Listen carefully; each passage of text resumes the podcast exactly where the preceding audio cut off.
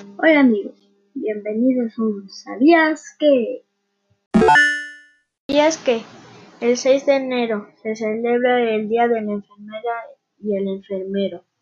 Pero este año las cosas han cambiado, pues se celebrará a partir de este año el 12 de mayo por la pandemia de COVID-19.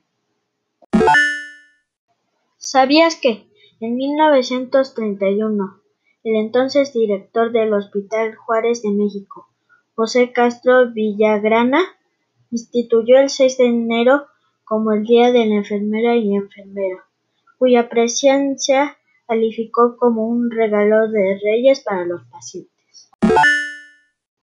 En Sabías que quiero reconocer a los enfermeros y enfermeras por su papel en cuidar a los pacientes de coronavirus. Gracias. Gracias por escuchar este Sabías que. Volvemos a nuestra programación normal en Carrusel Chololán. Reportó de OAB.